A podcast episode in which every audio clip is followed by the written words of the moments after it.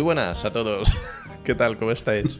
Bienvenidos al directo que estábamos hablando solos. Sí. Ya decía yo que era muy Bastante guay, la verdad. ¿Qué tal? ¿Cómo estáis? Bienvenidos a una nueva entrega de Rodan John. Vamos a charlar hoy de Licorice Pizza, la nueva película de Paul Thomas Anderson, nominada a Mejor Película, Mejor Guión Original y Mejor Dirección. ¿Qué tal, John? ¿Cómo lo llevas?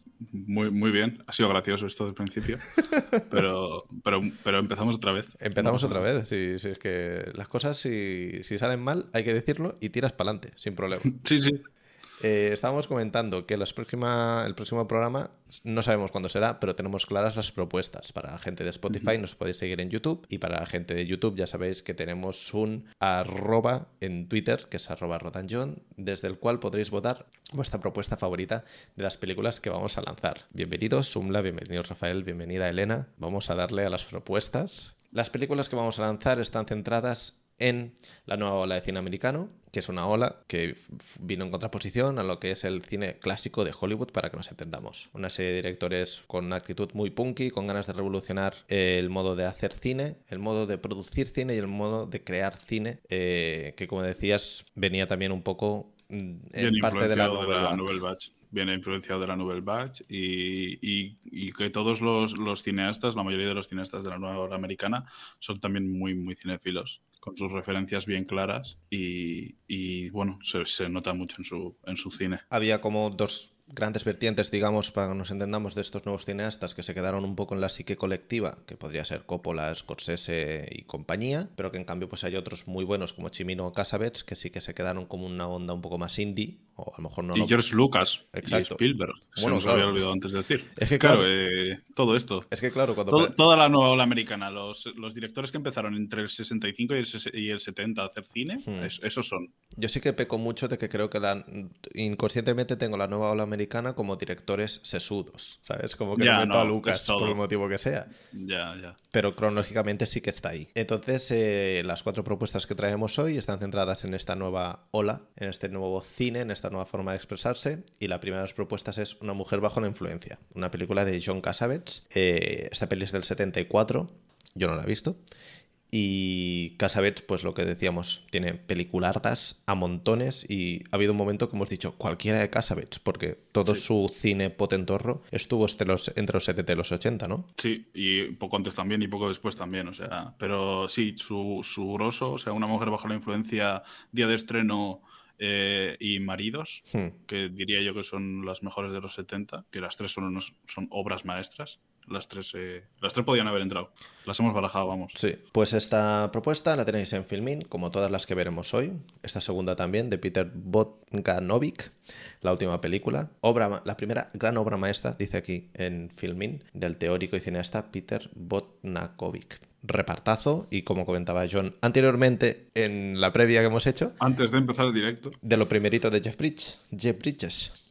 Sí, lo primero de Civil Shepard también, que sería la chica de Taxi Driver. Y casi todo actores noveles o actores con muy poco recorrido. También está por ahí Ellen Burstyn. Hmm.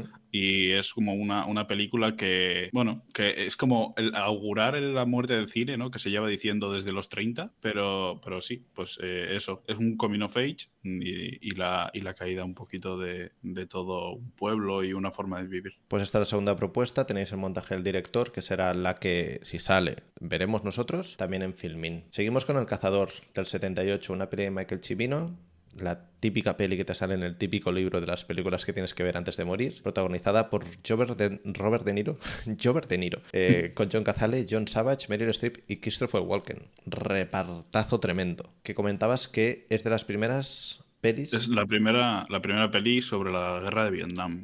La primera peli abiertamente sobre la guerra de Vietnam. La primera que se llevó todos los premios por ser también lo que era. Que salió justo antes de Apocalypse Now porque Apocalypse Now pues, pasó lo que pasó. Hmm. Y se retrasó todo mucho. Que si queréis saber un poquito de Apocalypse Now, tanto la gente de Twitter o la gente de Spotify como los de YouTube.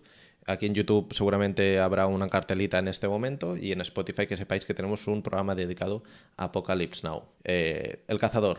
Aquí pone obra maestra imprescindible. Yo opino igual pues tiraremos hacia la cuarta de las propuestas y así que tengan variedad de, opciones, que es Network, Un Mundo Implacable, la película de Sidney Lumet del 76, mi favorita de Lumet, me reventó, me dejó trinchadísimo. Una peli muy dura, a nivel político, pero muy vanguardista también que comentabas que tú el, todo el trabajo de interiores estaba muy bien elaborado. Sí, sí, creo que bueno, es una de las marcas de Sidney Lumet. Yo, yo viendo, viendo su cine, es eh, eh, una persona que maneja los interiores y los interiores como reflejo de la mente también de sus protagonistas mm, de forma brillante. Y ya lo ha hecho en un montón, hasta en, hasta en las pelis de encargo como Asesinato en el Oriente Express lo hace mm, excelente. Yo, todo lo que gire en torno a la meta del cine y de la televisión me flipa y esta es una, este es un ejemplo perfecto de cómo funciona la, televisión. Así que ahí la tenéis. Network, Un Mundo Implacable, de Sidney Lumet del 76, El Cazador del 78 de Michael Cimino, la última película del 71 de Peter Bogdanovich, o algo así, y Una mujer bajo la influencia de Casabets del 74. Como veis, cine del, de los años 70 a los años 80 que podréis eh, votar en el Twitter de Rodanjon. De acuerdo, buenas gentes. Hola Rafa, nos veía, ¿qué ha pasado? El cazador la he visto hace tiempo por eso, dice Umbla. Y pues para la watchlist, watchlist que se va, dice Elena Gel. ¿Qué tal? Bienvenida, bienvenida al, al podcast en directo. Muy bien, hoy vuelve Paul Thomas Anderson al podcast porque lo merece, porque toca hablar de Licorice Pizza, su última película que está preparadita para los Oscars. Yo la vi ahora dos o tres días. John sí que la tiene un poco más. Yo la, volví, yo la volví a ver el jueves en el cine por segunda vez. Es una peli, como siempre, escrita y dirigida por Thomas Anderson, que es un director, para quien no lo conozca, que tiene cantidad de películas buenas. Para mí, la primera peli que vi fue Magnolia. Y es un director que a lo mejor tiene una carrera eh, que podríamos decir irregular en cuanto a tipología de, propuestas, pero que siempre ha mantenido un nivel muy heavy. Es un director que yo creo que controla muchísimo, o sea, conoce mucho eh, la técnica, pero también ha visto mucho cine y creo que es muy melómano. Y en Licorice Pizza creo que queda de forma muy evidente. Tiene un manejo del ritmo bestial, mm, sabe tratar el cine de una forma musical. Es un tipo que tiene un recorrido y tendrá un recorrido que, que, que agárrate. Aparte, ha hecho muchísimo documental, muchísimo documental de, bandas, muchísimo videoclips también, sí, sí, de todo. Es un Y en esta película se ha animado a trabajar la fotografía, la fotografía suya. Hmm, junto a Michael Bauman, por lo que veo. Junto a Michael Bauman, pero, la ha firmado él. firmado él, sí. Pues en este caso, como veis, director, guionista, y director de fotografía. Los protagonistas son Alana Haim y Cooper Huffman, que ya, ya reservaremos un momentito para hablar de estos dos, porque tela marinera. Actores noveles. ¿eh? Novelísimos, novelísimos. Y luego tenemos a Sean Penn, Bradley Cooper, Tom Waits, Ben Safdie, que me enamore, porque yo como voy eh, a lo loco, sin saber, cuando vi a Ben Safdie ahí, me enamoré. Dije, ya está. normal. La mejor película del año. es que donde esté Ben Safdie, yo pongo todo mi dinero. Y, eh, bueno, tiene, tiene aquí nominaciones para parar un tren. Primero Oscar a mejor película, director, nominaciones.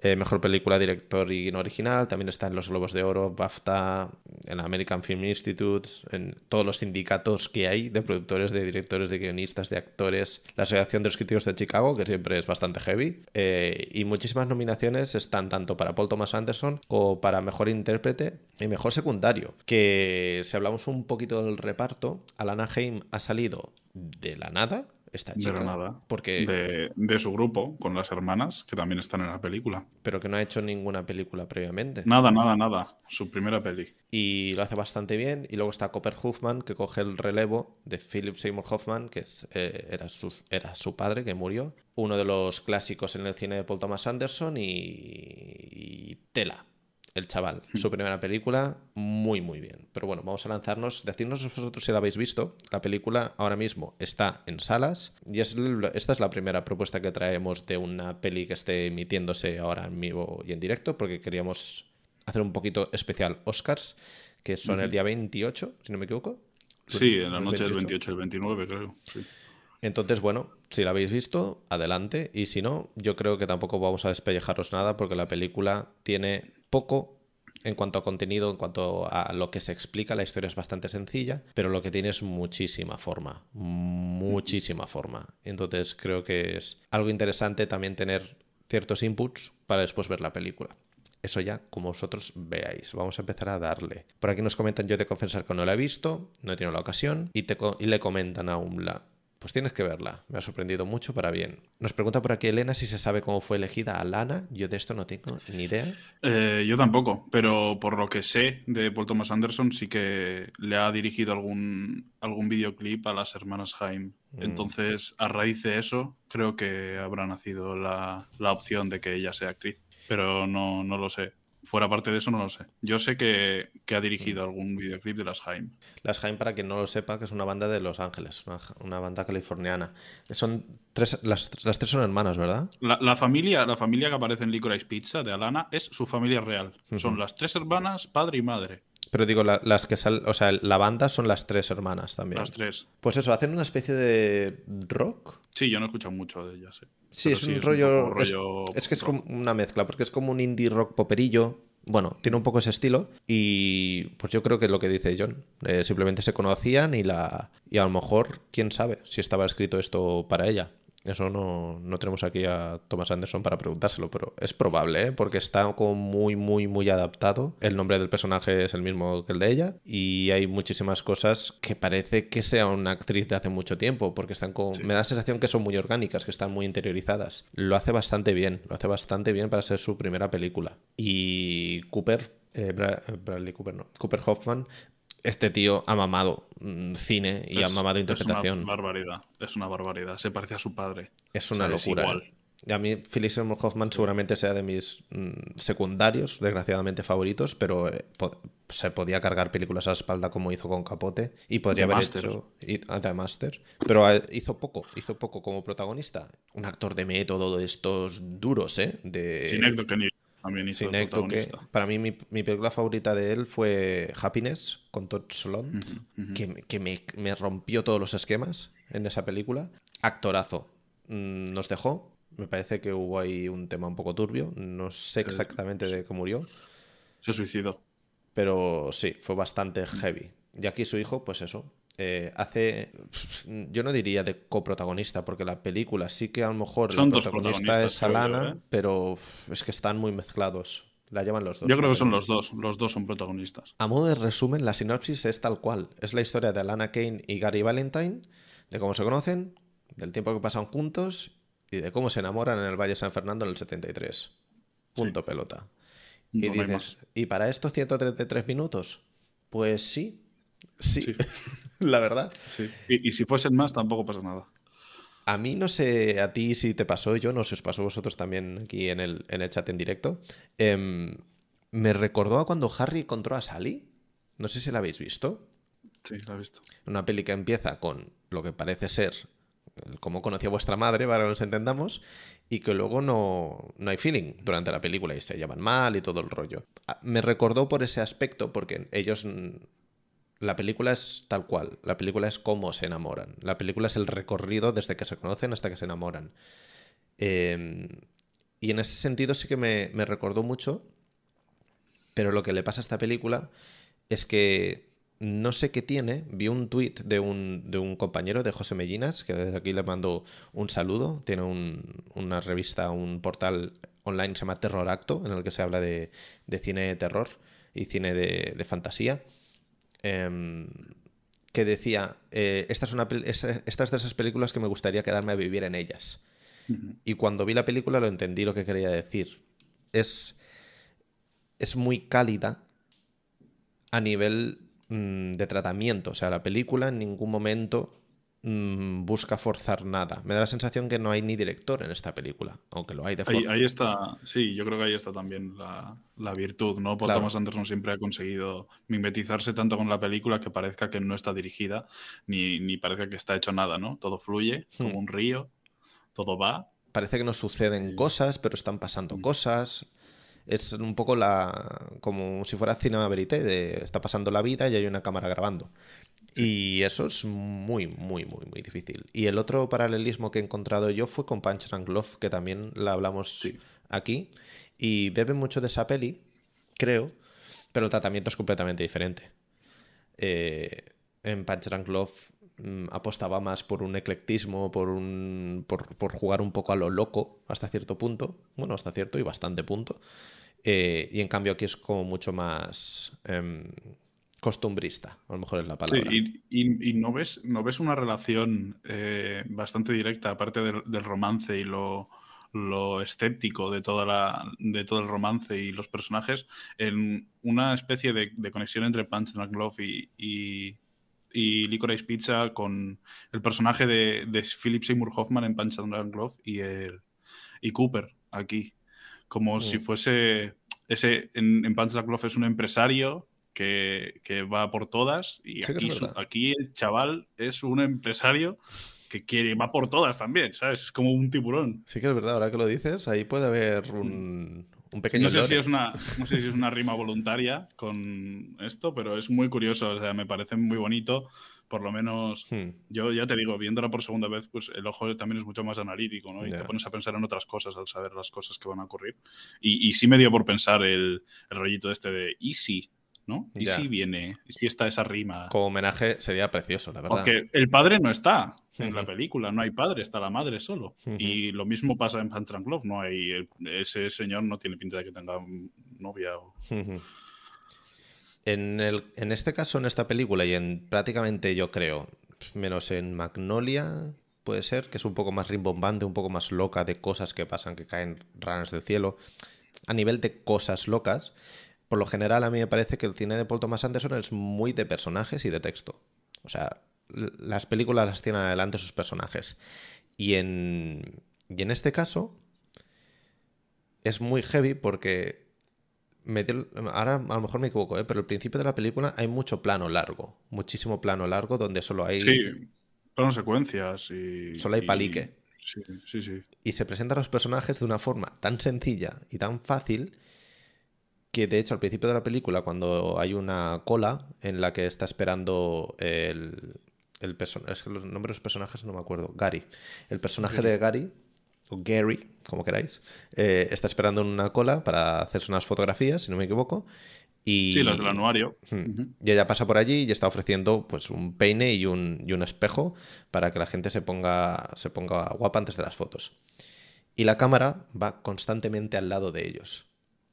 Y esa sensación de estar con ellos en la cola, creo que se mantiene durante toda la película, aunque durante toda la película pasan cosas completamente diferentes, pero este tipo de acompañamiento de los personajes, este tipo de, de que el director te coja de las manitas, ¿sabes? No te coja de la solapa, en plan Apocalypse Now, sino que te coja de las manitas, te las acaricia y te diga, ven, ven, ven que, te voy a enseñar una cosa.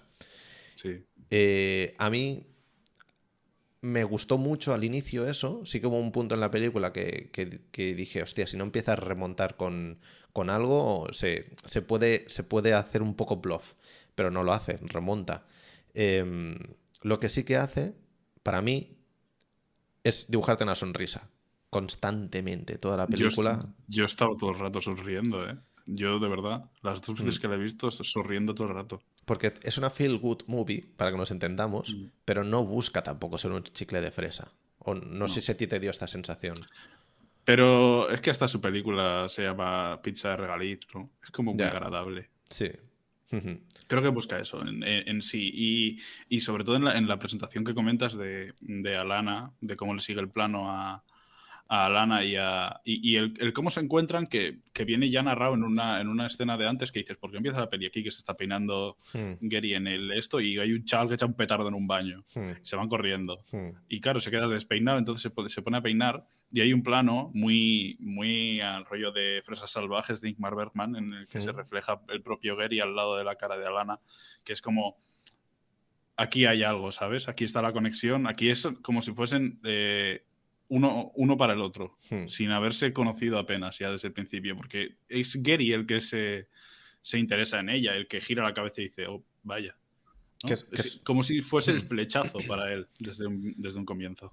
Que eso pasa durante varios momentos de la película, lo que dices, que se reflejan en cristales, por ejemplo, o en, espejos, no, en, cristales sobre todo se refleja uno sobre el otro y comparten plano sin quererlo. Eso a mí me, me dio que pensar porque normalmente cuando, cuando utilizas un recurso de este estilo, es como que los quieres separar. ¿Sabes? Cuando quieres poner a dos personajes que, que están fatal y que no se llevan bien, lo más fácil es coger y hacer un plano de cada uno. Eso es lo más sencillo. Puedes jugar con las líneas y meter una línea vertical, horizontal, diagonal, la que tú quieras, y separarlos dentro del encuadre. Pero cuando ya los separas sobre dos elementos diferentes, cuando estás enfocando a una persona y se ve el reflejo de otra en un espejo o en un, o en un cristal, normalmente es que ya la distancia es abismal, es, es muchísima. Pero en este caso, el cabrón lo utiliza al contrario. Como que utiliza una herramienta que podemos comprender de forma diferente. Y, eso no es fácil. Eso es como hacer un, sé, un salto de eje. Que a lo mejor lo tenemos más interiorizado y no nos sorprende tanto. Pero e, estás cambiando un poco la lectura de eso. Y eso tiene un riesgo que yo creo que le funciona muchísimo durante la película. Sí, y, creo que, ah, bueno, eh, todo, todo culmina en cierta forma a, mitad de peli, ¿no? Que es como cuando ya los dos sí que se han unido en ese plano que yo creo que es de los más bonitos de, la película junto al, juego de montaje del final, que es cuando de repente cogen a Gary y se lo llevan eh, a la cárcel porque creen que ha matado a una persona. Y, claro, eh, va, Alana va desconsolada detrás corriendo y ese juego de de una persona fuera de la comisaría, otra dentro, y los reflejos, hasta mm. que de repente se, se unen en un, en un, abrazo, que es un plano que dura mucho más de lo normal en la película. Hmm. Que, que, ahí te está mostrando como en, en, el reflejo difuso, ya la, la, transparencia pasa entre ellos, ¿no? O sea, entre, entre, ellos, entre ellos dos ya no hay nada que, que, esconder como tal, aunque luego haya más problemas y tal. Y se echan los dos a correr, como, que es como, pues eh, el leitmotiv de la película, ¿no? la, búsqueda continua de, ellos dos. Sí, aparte, lo que dices tú, que cuando están los dos en el mismo plano, sin estar de forma directa, de forma explícita en el mismo lugar, como que están fusionados. Yo creo que la sensación es esa, que en vez de estar separados, es un tema como si estuvieran, como si hubieran dos planos que están eh, con una disolución uno encima del otro, como que ya están juntos, entre muchas comillas, para que nos entendamos. Aunque no es hasta el final de la película cuando ya de forma oficial, eh, no sé si se lo llegan a manifestar, pero sí que se quieren, se ve de forma explícita. Em, por aquí nos comentaban que Cooper es impresionante, lo igual que es a su progenitor, lo que decíamos, es una locura cómo actúa este chaval. Eh, y nos comenta Elena que es una película que cuenta un romance adolescente para ella, que todos nos podemos sentir identificados en todos los momentos por los que pasa y que precisamente eso es lo que la hace tan tierna. Yo creo que ese es un gran, un, gran punto. Al final, las grandes películas que se quedan para la posteridad, que no sé si será este el caso, ¿eh? pero si, no, si, si, pensamos en Casablanca o pensamos en... el, John lo tiene muy claro. Si, claro. si pensamos en, en películas estas míticas, al final el secreto, entre muchas comillas, que no es tan sencillo, es que una película sea universal y todo el mundo pueda sentirse identificado. Eh, esta peli la puedes pasar en Japón y sentirán lo mismo que sentimos nosotros. Eso yo creo que está bastante claro. Bueno, justo ahí igual no, que los chistes que hay en la película igual les molestarían. Pero, pero sí, o sea, yo creo que es muy universal. Es muy mm. universal en ese sentido. Todos hemos pasado por el primer eso, amor. Y, eso que es, eh, una, es una peli que claro, eh, también te pilla lejos, ¿no? O sea, el Valle de San Fernando del 73, eh, no todo el mundo ha tenido esos veranos y no todo el mundo ha tenido dos empresas, dos mini empresas en, una franja de tiempo de dos meses y medio. Y empezar con 16 años también. sí, ni, ser actor ni nada, ¿no? Mm. Son como todo muy, cosas muy, muy locas pero que tienen un sentido dentro de, la historia de cada personaje. Todo está justificado. Hombre, esta historia tú la ubicas en Berlín en los años 50, eh, en invierno, seguramente no tendría la potencia que tiene. O sea, todo al final... De hecho, un, tema que ha surgido ahí en, Twitter es el tema de la, de la edad de los personajes. Todo está justificado. Es importante que tengan esta edad, que es importante que él sea muy joven y que tenga una posición vital, para que nos entendamos, muy adulta y que ella, al contrario, sea mayor que él, pero que aún no haya dejado de ser un adolescente. Claro, claro. Y, creo que ahí están también las rimas en todo momento, que en cada carrera Alana corre hacia atrás hmm. y Cooper corre hacia adelante. O sea, es que no hay nada al azar. Eh, Cooper corre hacia adelante prácticamente en todo momento en la película, menos cuando corren los dos juntos, y Alana corre hacia detrás. Hacia adelante y hacia atrás es cuando dices de izquierda a derecha y de derecha a izquierda. ¿eh? Sí, en, el, en el plano, sí. 100%. Eh, al final los dos me da la sensación que están ubicados al final en el mismo lugar. Por eso se enamoran y por eso congenian tanto. Porque tampoco no son tan diferentes los personajes en sí. Aunque sí que hay una cosa muy guay que es que él parece que está adelantado a ella en varios aspectos. Pues él es más. Ella, a lo mejor es más impulsiva. Ella a lo mejor ya está eh, derrotada con la vida y con lo que le toca vivir y dice, pues bueno, pues voy a trabajar de esto y tal. A lo mejor no tiene tantos sueños y él en cambio eh, tiene esta... esta la vitalidad. Sí, esta pastilla, pastilla efervescente dentro, ¿no? Que, no puede parar y que ahora vamos a hacer esto, ahora vamos a hacer lo otro. Y eso está muy guay. En cuanto a los personajes, yo creo que, que no, no tienen mucha más tela, que lo que tienen es cháchara, mucho texto muy bien puesto y muchísimo carisma. Porque claro, metes ahí a, otro intérprete y a lo mejor no te lo hace así. Pero es que lo fuerte es que es la primera película de los dos. Sí, sí, es, eh, es, una pasada. ¿eh? Yo, yo cada vez que lo pienso se me va un poco la cabeza, porque no, no veo sentido a que sean, sean actuaciones noveles y hagan una película así. Que es, que es que están ganando premios, es que lo que decían por aquí, que, que la actriz, decía Ana, la actriz ya se ha llevado un BAFTA. Manda huevos, pero es que lo hace muy bien. Es que claro, le va, le va como anillo al dedo. Seguramente le pones a hacer una peli de ciencia ficción y le costaría más, y a lo mejor no te la creerías. Claro, claro. Pero es que el papel le va.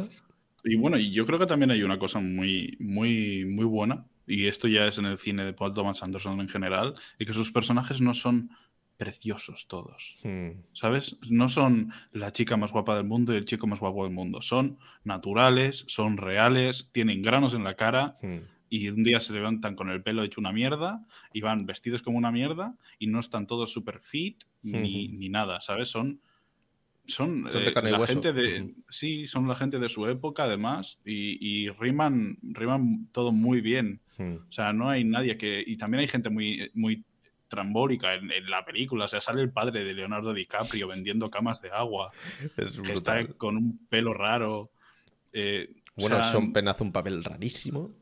Sean Penn, es como, Bradley, Cooper. Es, Bradley Cooper es que hace el papel loco, loco de la peli, creo yo. Y Sean Penn también es un papel muy raro, porque es como un alter ego de William Holden, hmm. eh, que ha hecho una película que, que es un tío que va todo el rato en moto. Hmm. Eh, no sé, son cosas, son cosas muy raras, ¿no? Pero que encajan en ese entorno de, del Valle de San Fernando en 1973.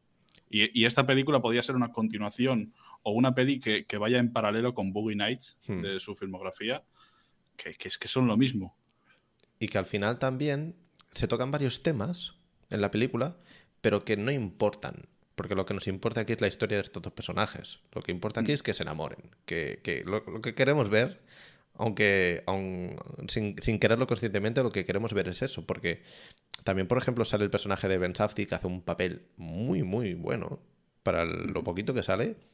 Y, y nos importa la mierda la política. Es que nos da absolutamente igual, porque no... Ya, pero él es, es muy interesante como personaje. O sea, aporta eso a la historia, pero al final lo que aporta es que Alana eh, puede, nos, puede no acabar con, con Gary, ¿sabes? Mm. Como que el, contexto de, las primarias y, de que ella esté allí cooperando eh, y de que el otro la llame y le diga, ¿puedes venir conmigo? ¿Sabes? Como al final es eso lo que nos interesa. ¿eh? Podría ser un político como podría ser eh, un barrendero, para que nos entendamos. No es algo tan, tan importante porque la historia es de ellos. Y, cargarte una historia hacia la espalda, como en un primer papel, me parece que tiene un mérito increíble. Increíble. Mm. Yo creo que a lo mejor nominación a mejor actor novel también se la merecía esta película. Sí, lo que pasa es que, bueno, está Will Smith, que es una mierda, pero... Ese es otro tema, el de los Oscars y sus nominaciones. Pero bueno, como mínimo está ahí como mejor película, mejor dirección y mejor mm. guion, que no es poco. A ver si al bueno de, Paul le dan algo, porque lleva desde el 96 nominado y no, no se ha llevado nada. Sí. A ver si hay suerte este año. Por aquí nos comentaban comentaba Juan, que luego está el plano eh, general de Alana caminando en el que se encienden los aspersores, que confirma más ese flechazo hmm, al inicio de la película. Hmm. Es lo que decía John, nada es gratuito, y menos si te enfrentas a una película de un director bueno, un director que, sabe lo que tiene que hacer. Sí, sí, es una pasada. Yo, yo creo que además el, cómo se construye todo, porque es muy, es muy mental, ¿no? O sea, cada, cada cosa que hagan puede ser, eh, puede ser vacua o pueden mm. no tener igual mucho interés, ¿no? Igual a ti no te interesa que de repente se, se pongan a vender eh, camas de agua, pero, pero esos, e, esas cosas llevan a, otra, a otra en el que dices, igual mucha gente se ha quejado de que, que es un caos, ¿no? Pero... Pero yo que sé, ¿qué verano cuando tienes 16 años no es un caos? Que la vida es un caos, joder. O sea, que, es, que, es que todo es una, es una locura también. y, el enlazar esto con lo otro y de repente que te aparezca un famoso y de repente que, vayas a, una feria y te coge la policía. Y, y hay justificación en todo, porque con cuatro líneas de diálogo entiendes el que ha ocurrido ahí para que pueda llegar a, esos personajes. Hmm. Todo, es todo, es orgánico, eso está claro. En ningún momento nada, nada, yo creo que nada está fuera de lugar. Hmm. Y, creo que la mayoría de la película es hueso, que eso es muy importante en las hmm. producciones de, hoy en día, que es hueso. O sea, todo lo que ocurre importa. Y todo lleva a un, a un cauce. Sí, hay poco relleno, hay nada prácticamente, y hay poco chiste gratuito. O sea, todo lo que hay. Y todo el humor funciona. A mí, por lo mm. menos, todo el humor me funciona. Sí. Y eso es difícil también. Sí, porque en ningún momento no es, no es un humor tampoco muy explícito que busque. No, la película no busca hacerte reír. La, película busca que te lo pases bien y que, y que empatices mucho con estos personajes. Y eso lo, lo consigue. Eh, hay un momento en la película que para mí, no sé por qué, es el que más se me ha quedado. A lo mejor es porque es el más pintoresco. No estoy seguro. Pero el momento del camión, cuando Alana está conduciendo, se queda sin gasolina y tiene que tirar marcha atrás en la colina, em, se me ha quedado bastante esquistado en la cabeza. No sé si a ti, John, te ha pasado lo mismo. Caído del internet en casa, de repente. Pues ya está. Ya vuelves a tener internet. No, pasa nada. sé. He estado comentando el plano de. a mí me parece buen plan contemplarte la cara. Es que he quedado muy cerca. Porque esto, está, esto está montado al milímetro, el stream.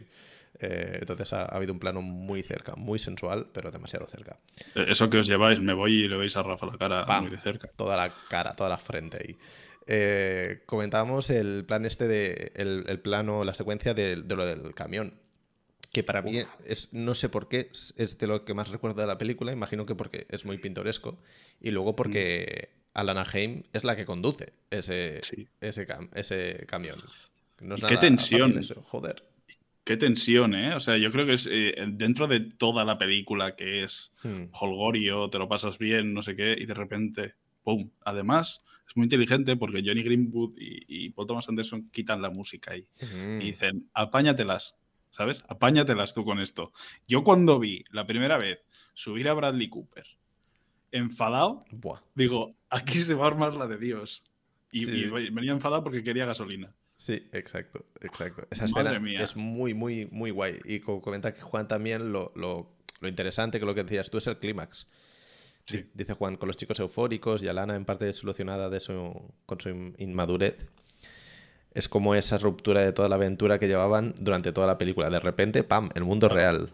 Sí, sí, es, ese, golpe de realidad de decir, mm. claro, además eh, Gary venía de que de repente hay un tío que se cree el puto amo que amenaza a su familia y a todos sus amigos que va a estrangular a su hermano. Exacto. Y, y dice, sí, te jodo la casa.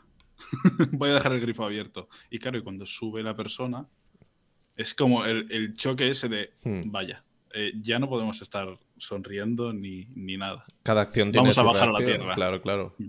Ahí es cuando el mundo real aterriza, porque durante toda la película, la verdad, es que como yo creo que como, como espectador estás en esa nube, ¿no? Constantemente de, ay, mira qué bonitos hmm. estos dos, no sé, a ver si se enamoran, a ver si pasan cosas. Sí, sí, estás todo el rato... Y qué bien vestido va él y todo el rollo que lleva de, de señor mayor con 16 años y, y ella como sigue ahí enquistada en esta adolescencia y de repente te encuentras con esa escena que podría ser podría descarrilar ahí la peli, podría podría desmontarse y, no lo hace. Yo creo que le da el empujón. A mí en ese momento fue cuando necesitaba un empujón y creo que lo, lo consigue. Que a nivel de estructura es prácticamente la mitad de la película o por ahí. O a lo mejor un poquito más, más o menos, ¿no? Un, poquito más adelante, más o menos era, sí. Sí, porque es justo cuando acaba el. Cuando se les acaba el chollo, que es cuando viene la crisis del, hmm. petróleo. Hmm. Que, que, es muy interesante también como, como enmarca todo en 1973. O sea, que de verdad es ese año y de verdad están ocurriendo las cosas en, cuando tienen que ocurrir, ¿sabes? La vida les golpea a todos por hmm. igual. Tampoco le da como una importancia catastrófica el, hecho de que, sea, que esté ubicado en esa crisis, pero sí que determina la vida, porque al final todo lo que pasa nos afecta. es que en realidad, ¿qué, dramatismo le tiene que dar para unos chavales de 16 y, 25 años? Exacto. a ellos les da un poco igual, ¿no? Dentro de lo que cabe. Ahora unos chavales de 16, 25 años en, España, pues el rollo de la guerra de Ucrania, pues a lo mejor lo, oyen, pero no les afecta de forma explícita en su vida.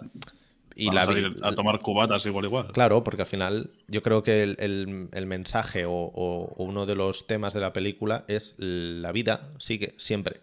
O sea, siempre, siempre hay que tirar para adelante y siempre eh, eh, aunque hayan problemas, aunque hayan discusiones, aunque tengas eh, issues con depende de qué personas, la vida sigue y tienes que, seguir y tienes que seguir enamorándote y tienes que seguir viviendo a, tope. La peli es súper positiva en ese aspecto. Y por eso decía que es una feel good movie, pero que no busca ese rollo de, de tremenda chapa de plástico y de, y de fresa. No busca ese rollo. Pero sí que sales con el saborcillo en la boca. Eso sí que me gusta mucho. Sí, sales, sales contento de, la película. Sales de haber visto algo y dices, joder, lo voy a poder, lo voy a poder dar vueltas, ¿no?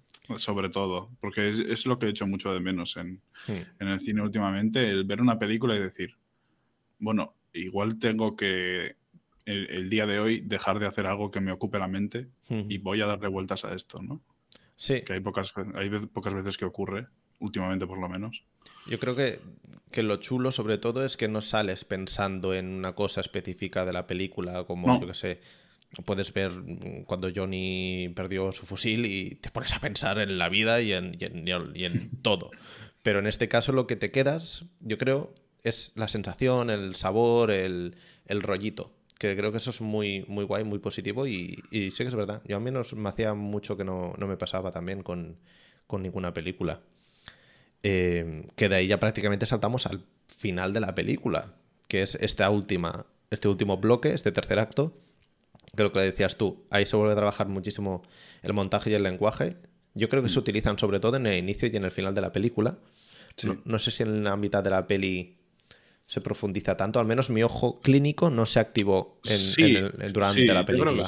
Yo creo que sí, yo creo que todo, todo el rato. Todo el rato porque lo que pasa es que cuando tú la ves es, ya te digo, es como un río, o sea, vas viéndola y, está tan bien hecho todo que es pues, ligerísimo, no te das cuenta apenas de nada, pero en cuanto te pones a fijarte hay pistas por todos los lados, hay algo que ocurre, algo que no ocurre, un plano que, que todos los planos están donde deberían de estar y todos esos planos apuntan donde tienen que apuntar. Y, y a la mitad de la, de la película salen a correr después de lo de la después de lo del esto, de hmm. lo de la cárcel, y después de eso ya la relación entre ellos se hace mucho más íntima también, y, también se nota cómo van avanzando la edad entre ellos y cómo las conversaciones son con muchísima más confianza. Hmm.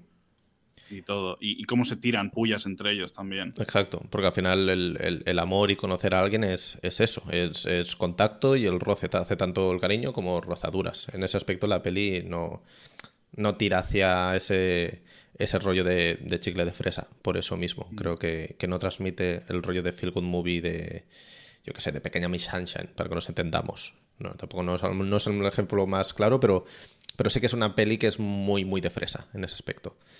Em, y todo este bloque final funciona con lo que decías tú, con el leitmotiv de la carrera, con el leitmotiv, de salir eh, corriendo y si no me equivoco, se juntan en las tres secuencias clave de la película, que es el inicio, no, perdón, cuando salen a correr después de la cárcel, cuando salen a correr en el campo de golf, que ella se cae. Es, es cuando ella sale a correr a por él, que está en la cárcel. Cuando él sale a correr por ella en el campo de golf. Cuando él sale este. a correr a por ella. Y luego el final, cuando ambos corren buscándose cuando entre ambos corren encontrándose, sí.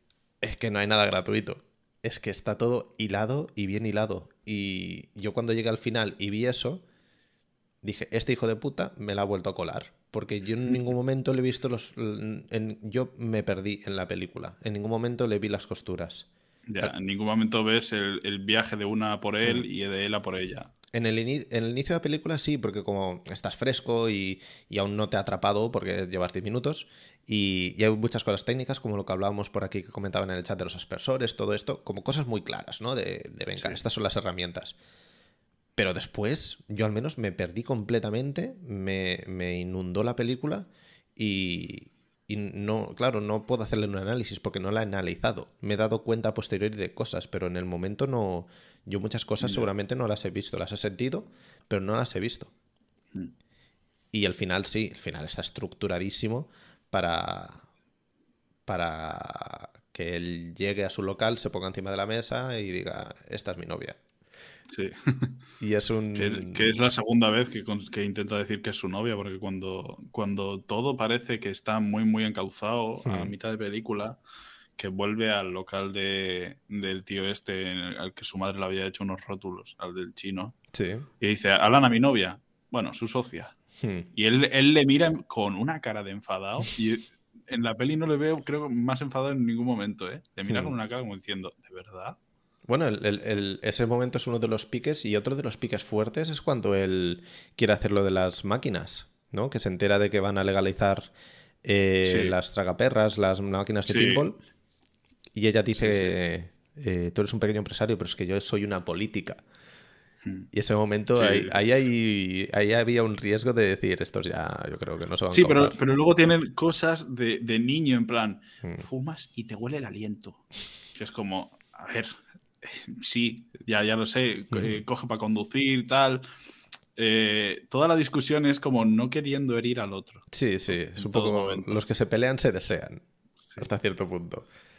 Eh, y el bloque final pues cierra con eso. Al final se enamoran. Em, hay un, me acuerdo que hay un plano así como medio cenital, creo que están como estirados donde ya se les ve juntos, se les ve muy cerca. Y la película yo, es eso, cierra con, con el saborcito a regaliz, a, fresa elaborada. Que, creo que da muy buen rollo y por eso creo que la película ha funcionado tanto, porque es una película que yo creo ha caído en el momento perfecto, porque ahora tal como está absolutamente todo, cualquier película que dé un poco de, respiro y de brillo y todo el rollo, eh, bueno, pues te alegra el corazón, joder, y, se agradece este tipo de cine, porque no todo puede ser eh, caos y destrucción. Y luego que la película está muy bien hecha y ellos lo hacen extremadamente bien. Entonces. Sí, todo, todo, todo está muy bien. O sea, todo es. Eh, joder, perfecto, ¿no? Dentro de, lo que es la película. Y que hemos hablado muchos de ellos, muchos de ellos, pero lo que decíamos, está Bradley Cooper, Sean Penn y el personaje de Tom Waits. Tom Waits. Tom Waits también. Yo creo que estos tres personajes, sobre todo Ben Safdie lo hace muy bien, pero al final no tiene tanto brillo el personaje pero sobre todo el de Bradley Cooper y el de, el de Sean Penn en particular para mí, eh, con lo poco que sale, ese personaje parece que, podría tener una película completa. Está súper bien construido. Sí, luego hay una, una que, a mí me dejó muy loco, que es eh, Harriet Sanderson Harris, creo que se llama, la actriz, mm. Eh, que se parece un montón a Jenna Rowlands en, en, cuanto a actuación, que es en el momento en el que Gary le lleva a Lana a hablar con la representante suya hmm. que le lleva las cosas de actuación ah, y cómo actúa ella.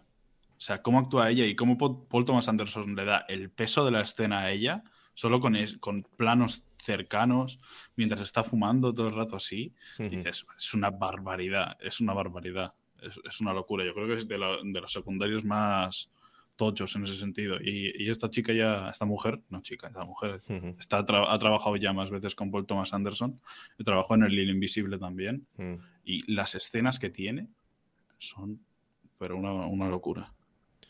Pues sí, sí, o sea, muy buen trabajo en todos los aspectos, sobre todo brillan ellos dos por muchos factores que hemos estado hablando, pero sí, sí, el reparto está de lujo. Por aquí nos comentaban en el chat eh, David, Dice, hola, no os conozco de nada, pero he visto en Twitter que hablabais de licores pizza y he pinchado ver. Pues bienvenido David, ¿qué tal? Somos Rafa y John.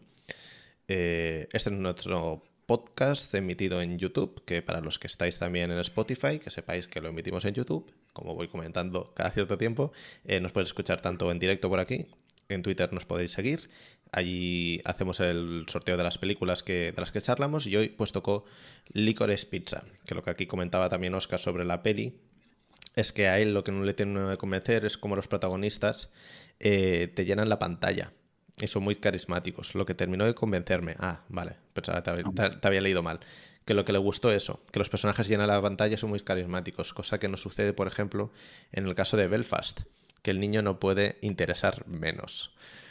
Sí, eh, sí se podría hablar un poquito también de las películas que están nominadas a Oscar Mejor Película. Hmm. Pero, pero sí, bueno, y creo que también es una cosa en Tom Paul Thomas Anderson. Creo que no hay ningún personaje suyo en todas sus películas que no sea interesante y bien hmm. escrito. No hay ni uno. O sea, es que no hay ni uno. Hasta Sidney, en, en su primera peli, me parece un personaje de la, de la hostia. Hmm. Bueno, está enamorado de sus personajes, yo creo que está clarísimo. Hay, hay, hay, dos tipos de guionistas. Los que tienen personajes para jugar con ellos, como si fueran piezas de ajedrez, y los que los tienen como si fueran cachorros de cocker, ¿sabes? En, un trapito calentito para que en invierno no pillen frío. Sí, sí, sí. Y Paul Thomas Anderson juega en esa liga. Sí, yo creo que también los trabaja mucho y los enfrenta un montón, ¿eh? porque aquí también mm. los enfrenta mucho. También está esa toxicidad todo el rato mm. entre ellos. Ahí están los piques, los rifirrafes, y eso en todas las pelis de Paul Thomas Anderson ha estado. The Master es la, la peli por antonomasia de esa relación tóxica mm. de dos personajes eh, potentísimos uno contra el otro y, un choque durante dos horas y media de peli, todo el rato. Y en Pozos de Ambición es igual. Es. Eh, el, reverendo contra, contra el, loco también. Mm. O sea, todo, todo son, todos son enfrentamientos. Pero que decíamos que Inherent Vice también. Pero que lo que le decías tú, que tampoco son personajes que él quiera que sean pulcros y, perfectos. En ningún momento busca eso. Siempre busca que tengan, sean muy reales, muy, muy naturales. y todos con sus manías y todo. Claro, es que cuando juntas un material en bruto tan bueno y cuando juntas un tratamiento y un, trabajo de intérpretes y de, dirección tan bueno, es que es lo que decíamos. Eh, a Lana la metes en otro rollo, en otro papel, y seguramente no hubiera funcionado tanto. Pero es que cuando funciona tanto todo, es muy difícil no dejarte llevar por esta película si no quieras dejarte llevar. Si quieres hacer otras lecturas, como decíamos anteriormente, tú puedes sacarle peros a, Star Wars y decir... Puedes sacar peros a todo. A todo. Y puedes decir que son películas de, los nacionalismos. Yo tenía un, profesor de, de, guion, que, no, de, dirección, que estaba obsesionado con que Alien era una película sobre el capitalismo. Y nos la explicaba y decía, ¿por qué esto? ¿Por qué no sé cuál? Digo, pues es que si quieres leer eso, sí, pues obviamente, pues puede ser sobre el capitalismo. Pero no sé, tú no conoces al director como para sacar esa deducción y decir que la película va de esto. Yo creo que en y hay este gente caso... Que, hay gente que le da vueltas a las películas hmm. porque le apetece. Sí, Hay gente que American History X la entiende como si en vez de que fuese contra el nazismo, fuese apología al nazismo. Sí, sí, tal cual. Y hay gente que entiende Starship Troopers como si fuese una peli nazi. Y es hmm. todo lo contrario. No sé. Yo creo que si quieres verla desde este punto de vista, eh, en el caso de Licorice Pizza, pues, pues vale. Pero la película es, es es blanca como el papel en ese aspecto. Yo no creo que busque cosas extrañas. Lo que busca es que nos enamoremos de estos personajes cuando, mientras ellos se están enamorando y creo que funciona como un tiro. No tiene, funciona perfectamente. Tiene más misterio. Por aquí también nos comentaba Juan, por cierto, y dejando ya cositas en el chat que, ya empezaremos a cerrar. Tiremos las películas que van para el próximo programa y acabad de dejarnos aquí comentarios que los, leeremos. Nos, nos comenta Juan que nos ve hablar poco sobre la conversación del teléfono. Y madre mía, y manitas mm. italianas. Sí, conversación del teléfono. Eh, bueno, la no conversación del teléfono, ¿no? Ah, coño, cuando eh, están en silencio. claro, sí. Eh, sí, es, muy, muy, interesante, muy interesante. Porque, hmm. porque esto nace de, de, que, de que Alana se empieza a liar con el amigo de, de Gary, el amigo actor. El amigo guapo. De Gary. Sí, y, él, se pone de los nervios. Bueno, mm. se, le ve, que le coge, le coge rabia. Y cuando, cuando llama a casa, claro, la, el, interactuar, ¿no? Sin, sin, una palabra, y yo creo que ahí, ahí, está la conexión, ¿no? De los dos, de saber quién es quién, porque los dos están pensando en la misma persona. Hmm. Cuando, cuando él llama y dice que, que es el otro, y, y, en el silencio ya, bueno, él sabe dónde está llamando, ¿no? Pero Alana sabe directamente quién es y Alana sabe directamente por qué está llamando y es que son gestos, gestos de la cara. ¿eh? O sea, hmm. es la cara nada más. ¿eh? Y Alana sabe quién ha llamado, sabe por qué ha llamado y sabe qué ha pasado. Sí, sí. Y eso a nivel interpretativo seguramente sea de lo más complejo que hacen en la película. Hmm. Porque con unas palabras las cosas se entienden rápido, pero si te pones en plan Hitchcock de movimientos de cámara, miradas y gestos, y aquí no hay prácticamente nada de dirección. Es que aquí es pura interpretación en este dos planos que le hace así al hermano mientras está con el esto, y el hermano hace así, hmm. y, poco más. Poco más. Sí, sí, esa escena y, es muy guay. Y es como, como si ella se medio arrepintiese, ¿no? Hmm. De, esto. Que luego también es muy divertida la escena de la, de la cena en la que se va toda la mierda. Hmm. Pero lleva el sabbat y... Hostia, bueno eso. Y claro, eh, él dice, no, yo, soy ateo, tal. Sí, claro, dile a un judío que eres ateo. Espectacular, ese momento es buenísimo. lo que hablábamos del humor. El humor hay, tiene mucho humor la película, pero que en ningún momento busca el chiste. El chiste de zafio y barato. Lo que busca es el, el humor este... No elaborado, sino sencillo, directo. Natural. Natural, exacto. Eh, también esta escena, la del teléfono, tiene una cosa que es que es muy interesante en, contraposición con lo que pasa a lo largo de la película, que es lo que decías tú, John, de la escena de la, de la policía.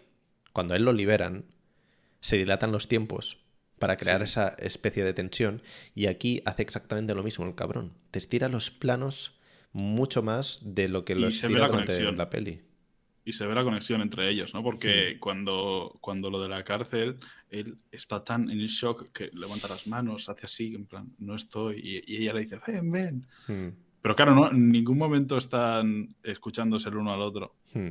¿no? Esas son esas, conexiones que terminan, terminan, fluctuando en, ellos dos. Que el contraste es que cuando tienen la opción de escucharse por el teléfono, no lo hacen porque no generan ningún tipo de sonido pero están conectados. Eso es lo interesante, eso es lo guay. Sí, están, están conectados los dos. Entonces, por eso el tema de los tempos está bien elaborado, porque la peli es bastante picadita, ¿eh? La peli es rápida. Sí, pero no tiene mucho plano en plan hmm. eh, Matrix, ¿sabes? No, es un corte en 0,5 segundos. No. O sea, va tan, va tan, fluido y yo ahora mismo no sabría decirte ni, ni aproximado los cortes que tiene porque Paul Thomas Anderson es un, es un director que trabaja mucho el plano secuencia. Hmm y hay, hay escenas que son muy largas. Hay una escena que también juega muy bien con los tiempos, que es cuando, cuando Gary está haciendo la audición para lo del traje. Hmm. Que se quita el traje y tal, y cuando se quita y si le da la vuelta y se lo pone y dices, lo ha hecho muy mal. Y solo, solo con eso dices, lo ha hecho mal porque está tardando. Claro. O sea, tiene mucho carisma y lo ha hecho mal porque está tardando. Y luego ya ves la, la cara de, de, Maya Rudolph, que ahí es el cambio de su mujer, es la mujer de Paul Thomas Anderson. ¿Ah, sí? Sí. Ah, yo no lo sabía que era su mujer. Sí. Bueno, ¿qué es? ¿Qué, qué, hace? Como. Ah. y tú, solo con los tiempos, solo con el trabajo de los tiempos, ya mm. sabes lo que, lo que está pasando. Bueno, y eso define a los personajes una barbaridad, claro. Nada gratuito en el cine de Paul Thomas Anderson. En el cine de los directores que hacen las cosas con cariño y con cabeza, mm, pocas cosas gratis encontraréis. Eh, por aquí nos comentaba David, eh, pues solo decir que no puedo esperar a, ver los nuevos papeles de Lana Hein y Copper Hoffman. Hoffman, perdón. Eh, hostia, yo no sé si a Lana la veremos mucho. No, sé, no sé por qué tengo esta sensación. No sé si la veremos mucho en el mundo del cine, pero a Cooper sí que lo veremos y yo creo que será de estos como, como Paul Dano. Este tipo de intérpretes que parece que no hacen mucho o que no hacen mucha producción, pero que están ahí de forma muy constante y hacen películas muy buenas. ¿eh? Yo creo que yo creo que también hay que hay que ser un buen director y elegir muy bien cómo, cómo quieres un actor físicamente, ¿no? Hmm. Porque Paul Thomas Anderson es un director que sacó mucho partido del físico de Philip Seymour Hoffman, que no era un físico idóneo para el cine americano y él siempre ha sacado mucho partido de la fisicalidad y de, cómo actúa físicamente Philip Seymour Hoffman. Y aquí Alana y, y Gary tienen, o sea, físicamente son muy, muy perfectos para la película. Entonces, eh, pueden ser no muy buenos actuando en otra película porque esa persona que dirige no consigue encontrar lo físico dentro de sus personajes, porque Claro. son personas mm, con una con un físico muy diferente. Alana, eso- sobre todo, Mm. tiene, pues eso, nariz muy Los como rasgos. dicen en la peli, Sí, los sí. rasgos en una, una cara muy alargada también, muy plana. Hmm. Lo que decías tú, que, que- que es eso, que físicamente no están dentro de los estándares de belleza para que nos entendamos, pero hostia, yo acabé la película y estaba enamoradísimo de los dos, ¿eh? Sí, sí, sí. Y me acuerdo sí. que cuando empezó la peli me, me sorprendió hasta cierto punto, porque yo había visto pósters y hay un póster que está dibujado que está muy elaborado, se la ve muy sexy, muy guapa, y ella no juega este rol durante la película. Y eso a mí me parece guapísimo también. ¿eh? Pero que es eso, que cuando acabas, Mm. yo, yo ya no es un tema de atracción o no, es que acabé enamorado. O sea, Sí, sí, dije, sí, sí, es que- me quiero quedar a vivir en esta peli, lo- es, Mm. es bestial. Em, pero sí, sí, yo creo que Cooper Hoffman sí que e- es muy buena carta de presentación esta que ha hecho. Y Alana Haim depende de lo que quiera hacer, porque claro, tiene su carrera musical. Eh, puede ser una muy buena actriz. Aquí yo creo que lo demuestra. Lo que pasa es que Sí. Cooper Hoffman para mí tiene un pozo ahí importante, que, que le, hará, le hará trabajar guay. Sí. Mm, y bueno, David, también un placer. Muchas gracias por, por el comentario que dice, me gusta que habléis pausadamente y sin gritar. Vuestros tonos de voz son agradables. ya está bien, ya está bien. Eso es porque me he cogido un micro nuevo, si no me escucharía reventado. Bueno, y que también todas estas tertulias a veces se van un poco de, de madre por lo general y cuando... Nosotros porque al final somos nosotros dos hablando y sería una conversación que tendríamos tal cual. Cuando metes a cuatro personas y hablas de temas más extremos o de cine más palomitero, pues a veces se, se va un poco la olla. Y para cerrar, Oscar nos dice, es que Paul Thomas Anderson también destaca en dirección de actores, que los potencia y saca provecho de ellos, por ejemplo, con Adam Sandler. Era lo que estaba pensando mientras comentaba John lo de la Es- fisicalidad. sí, sí. Es un grandísimo director de actores, pero también hay que tener en cuenta, Adam Sandler es un pedazo de actor. Hmm, O sea, no os dejéis engañar porque haga eh, ni- niños buenos y cosas así. Es un pedazo de actor increíble, lo demostró ahí y lo demostró en Uncut James también. O sea, es un pedazo Uncut de actor. Uf. Va, Yo creo que la actuación de Uncut James es la mejor actuación de ese año. Y Mm, no, no ando de bromas. Nada, nada sea, fácil eso, ¿eh? Adam Sandler es un titán. Lo que pasa es que pues, muchas veces se queda en sus producciones de mierda y ya está. Y es totalmente lícito, pero es un pedazo de actor. O sea, Mm. cuando Adam Sandler se mete en algo serio, es muy bueno. Sí, sí, le pasó como un poco, le pasó a Jim Carrey en su momento, que él está mucho más especializado, pero sí, sí, cuando te meten en un rol, tío, Claro, luego ves Jim Carrey en Man on the Moon de Milos se Forman te y que la olla. es que es una locura. Es Sí, una sí. locura. O Steve Carell. Steve Carell es muy buen actor también. Mm. Sí, lo que pasa es que no se va a sacar nunca de, de, de encima el, el rol este de, de The, The Office. Es que va a ser imposible. Es que está tan, en- tan enclaustrado. O, o el actor este que hace de Sheldon Cooper, que no sé cómo se llama. Sí. Yo no he visto muchas cosas, pero gente que, que de mi alrededor me ha dicho que lo que ha visto, que no está relacionado con este tipo de interpretación de Big Bang, eh, que es un actorazo, que lo hace súper bien. En- Yo vi por encima un poquito la de Ted Bundy, esta que hizo la de Netflix, que creo que es- la vi un poco por encima. No me gusta mucho cómo actuaba. Pero, pero bueno. Yo la verdad que no lo he visto, pero vaya, que sí que es verdad, que en cuanto te meten en un rol es muy difícil y Adam Sandler Sí. yo no lo tenía nada localizado, eh, hasta- lo tenía localizado, sabía que existía, pero no lo tenía yo en mi mente como un gran actor hasta que vi Uncut Gems y luego Punch Drunk Love, 100%. Sí, sí. Pues muy bien, chavales y chavalas. Vamos a hacer un repasito de las películas que serán las candidatas para los nuevos. David, bienvenido al, al podcast. Eh, esto funciona de forma de la siguiente forma.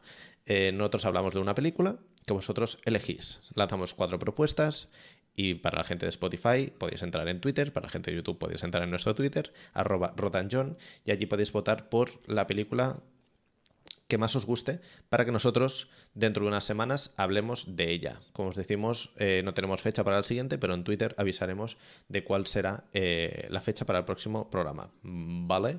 Así que vamos a hacer repaso de las propuestas. Las tenemos aquí. En este caso nos centramos en el nuevo cine americano y tenemos a John Cassavetes, una película del 74 denominada Una mujer bajo la influencia. La tenéis en Filmin para que le echéis un vistazo. También en Filmin está la última película de Peter Bogdanovich, que no es su última película, creo, pero se llama La última película. De, las primeras películas suyas. Una peli del 71. Eh, la tenéis también en Filmin. Tenéis también como otra opción El cazador de Michael Cimino, de estas clásicas, clásicas que hay que ver antes de morir. Yo no la he visto, así que si la elegís la veremos y charlaremos sobre ella. Y tenemos a Sidney Lumet con Network, Un Mundo Implacable, del 76. La cara B de Licorice Pizza, para que nos entendamos. Esto es, es, heavy metal. Es heavy. Heavy metal. Así que ya lo sabéis. Tenéis estas cuatro propuestas para ver en Filmin. Podéis entrar en Twitter arroba rotanjohn, ahí comentáis la película que más os guste, la elegís, le echáis un vistacito y avisaremos de cuál es el día y hora, que normalmente es esta hora y normalmente es un domingo, mm, cuando hablaremos de las pelis. Muchísimas gracias a todos por estar ahí, como siempre, una semana más. Muchas gracias, John, por tu sabiduría. Eh, que ha sido siempre es interesante charlar contigo de, de cine y más de Paul Thomas Anderson. Este, este podcast yo creo que tiene, tiene un destino irrefrenable. O sea Hasta que no acabemos la filmografía de Paul Thomas Anderson, de aquí no se va nadie. Vamos a hacer especiales de Paul Thomas Anderson hasta el fin de los tiempos. Y, por cierto, es probable que en este canal el próximo vídeo sea de Paul Thomas Anderson. O sea que, que si os gusta, os, vais, os lo vais a disfrutar. Eh, un saludito a todos los que habéis estado por ahí. Gracias, David, nueva incorporación. Eh, gracias por pasarte por aquí. Gracias, Umla, Oscar. Gracias, Juan, por todos los comentarios. Elena, Ana, Rafael. Muchas gracias a todos por estar allí y nos vemos en unas semanitas. Seguidnos en Twitter y estaréis al tanto de cuando nos veremos, ¿vale? Venga, un saludito. Que vaya muy bien. Un abrazo. Chao. Chao, chao. Hasta luego.